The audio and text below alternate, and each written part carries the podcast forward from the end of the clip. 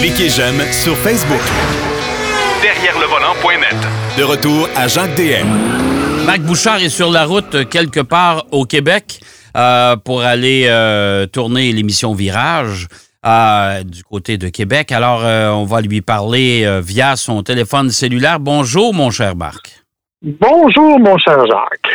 Bon, deux véhicules à l'essai aujourd'hui. Dans un premier temps, le Mercedes GLC 43, un des, de- de- de- des multiples véhicules utilitaires sport de Mercedes. Écoute, ça devient tellement mélangeant. Je voudrais pas être concessionnaire Mercedes ou être représentant pour Mercedes parce que honnêtement, je serais le premier à pas trop savoir quoi recommander à mes clients. Ah non, ça Euh, n'a pas de bon sens. Moi, je, je m'y perds moi-même, là. Puis, tu sais, non seulement tu as plusieurs modèles, là, bon, le GLC, le, le VLE, le bon, tu as, tout ça, mais en plus, tu as dedans des variations, bon, le, le, le 300, dans ce cas-ci, le 43 AMG, qui n'est pas vraiment le 63 AMG, ça devient vraiment compliqué. Alors, on va, on va éclaircir un peu. Le GLC, c'est quand même, bon, basé sur la classe C, on s'en doute.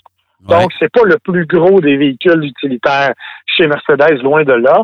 Euh, c'est plutôt un entrée de gamme, un milieu de gamme, disons. Et, et, euh, le 43, ben, c'est un AMG avec un peu de tricherie. Parce que normalement, normalement, AMG va définir, tu sais, ça va être un moteur qui est fait à la main, qui est, qui est totalement peaufiné pour la performance et tout. Le 43, c'est un moteur Mercedes que les ingénieurs d'AMG ont un peu regardé. OK. Ils l'ont regardé, ils ont mis un badge dessus, puis c'était fini. Ben oui, ben évidemment, c'est quand même un V6 3 litres de 385 chevaux. Oui. Ah, tu sais, ça, ça- se déplace quand même un peu. Puis oui, on l'a effectivement, si tu me passes l'expression, tuné pour le rendre plus performant, Oui. mais on n'est pas au niveau de, du 63, par exemple. OK. OK. Donc, donc, ça crée quand même une espèce d'équilibre intéressant. Si vous êtes un amateur de performance, oui, c'est vrai, ça se déménage assez bien, ça se déplace assez bien, mais entre toi et moi, j'ai pas retrouvé de plaisir de conduite avec ce véhicule-là. Ben, écoute, moi, j'ai de la misère à retrouver des plaisirs, le, le plaisir de conduire avec la grande majorité des véhicules utilitaires sport.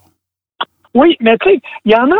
Moi, je m'attendais, parce qu'on a l'appellation AMG, je m'attendais à une précision presque chirurgicale dans la direction, euh, dans les freinages. Oui, ça freine bien, oui, ça se comporte bien. Je peux pas dire que ça va mal, c'est pas vrai, mais il n'y a pas l'espèce de oomph qui normalement vient avec les lettres AMG. Ouais, ça, c'est dommage, c'est dommage quand même parce que ça, ça vient un peu ternir l'image de cette division ultra sportive parce que euh, AMG, euh, il y, a- il y a plus qu'une décennie, quand on conduisait une voiture AMG, c'était vraiment différent. Là. Oui, ben c'est ça. Ben, en fait, tu l'as dit, c'est ultra sportif. Normalement, c'est ça à quoi on s'attend du AMG. Dans le cas du GLC 43, on a voulu créer une espèce de compromis. Comme je te dis, oui, il y a de la performance, oui, il y a des accélérations. 384 livres pieds de couple, ça veut dire que quand tu accélères, ça part aussi. Euh, tu peux régler, bien sûr, mettre le mode sport, mettre euh, personnaliser certains éléments au niveau de la conduite. C'est vrai, tout ça, ça va très bien mais il manque le petit, tu sais, le petit quelque chose justement qui distinguait l'AMG des autres, à mon avis.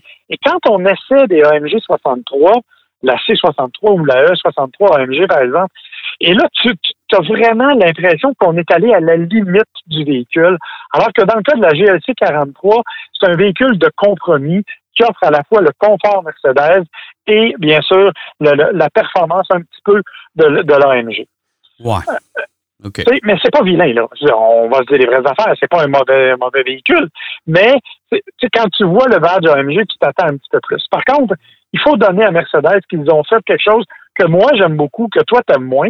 Ils ont misé beaucoup sur la technologie à l'intérieur du véhicule, au niveau notamment du, de l'infodivertissement puis de, du multimédia. Ouais, mais moi, je suis pas très gadget, puis à un moment donné, là, euh, commencer à parler à mon auto, là, ça, non, non, non. Honnêtement, là, je passe pas mon temps. Tu sais, quand, quand je fais un voyage de voiture, c'est la chaîne audio qui est importante, euh, puis recevoir des appels avec le système Bluetooth. Pour le reste, là, euh, vraiment, là, j'ai, euh, j'en ai rien à cirer. Ou, ben, effectivement, mais Mercedes a décidé avec son MBUX d'aller beaucoup plus loin que ça, et tu le sais. Euh, entre autres, au niveau de la navigation, par exemple, ils ont ce qu'ils appellent la réalité augmentée. C'est-à-dire que quand tu as entré une destination dans ton GPS, euh, quand tu arrives à une intersection, par exemple, ben ici, ton écran s'illumine.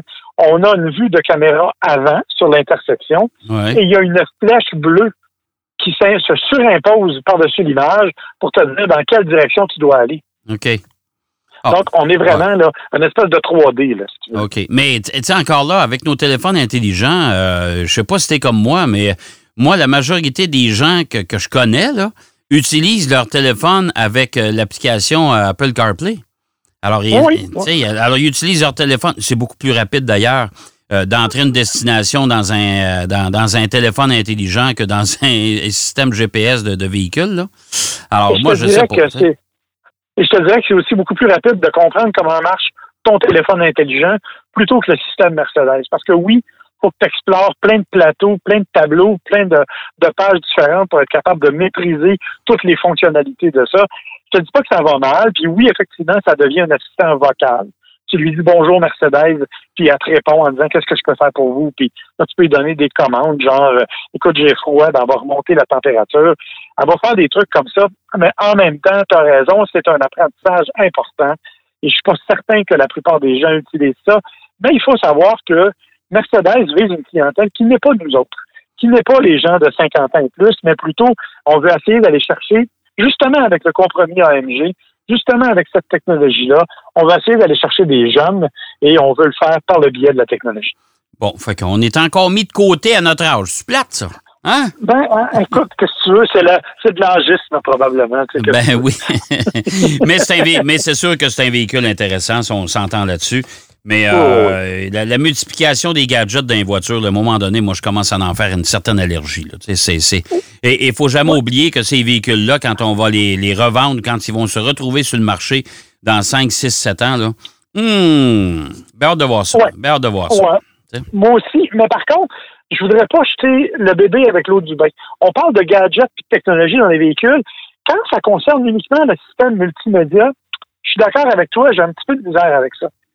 Quand je vais te parler de mon deuxième essai de la Sonata hybride, on a utilisé la technologie beaucoup à des fins de sécurité. Et ça, tu vois, je suis déjà plus preneur. Oui, ça, ça c'est correct. Ça, ça, je suis d'accord avec toi. Fait que parlons-en d'ailleurs. Tu m'as mis l'eau à la bouche. Sonata hybride euh, de Hyundai. Tu as eu ça à l'essai également. Oui, et j'ai beaucoup aimé. Honnêtement, je ne m'attendais pas à grand-chose.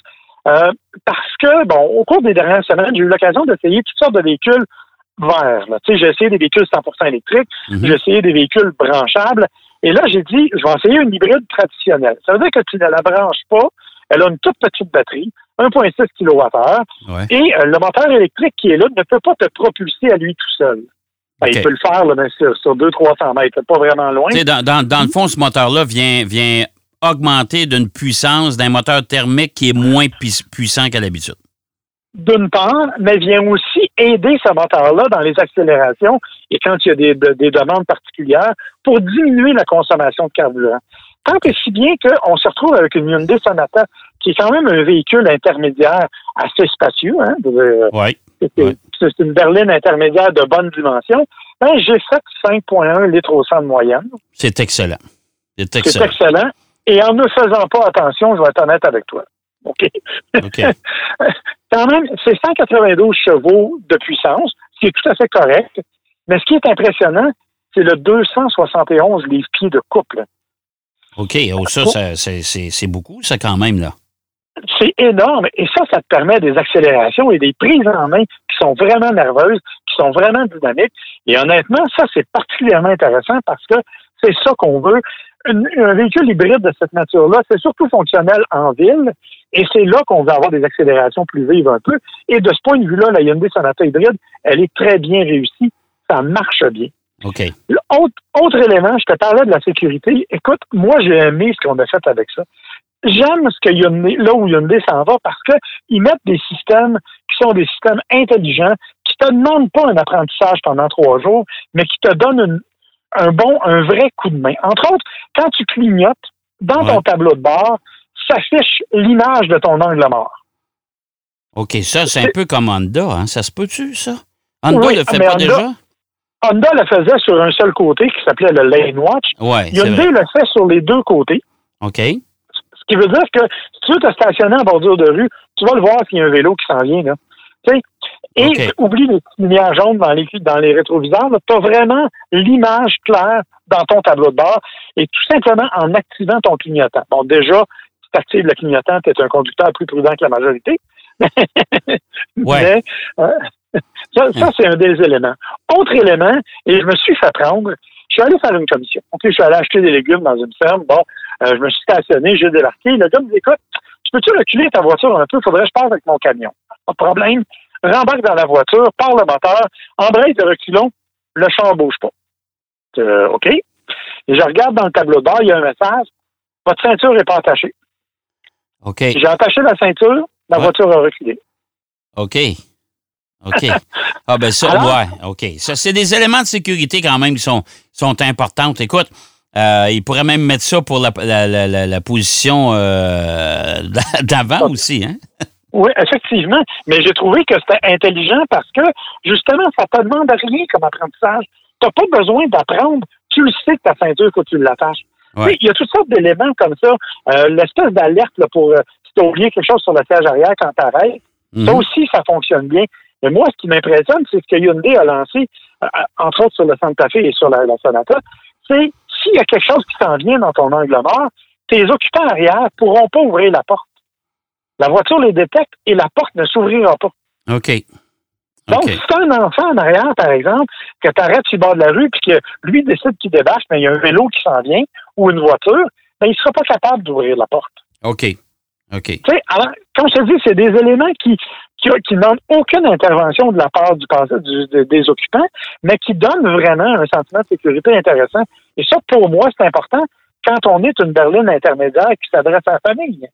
Ouais, ça, je, ça, je suis pas mal d'accord avec toi. Honnêtement, ça, c'est des gadgets inté- intéressants et intelligents.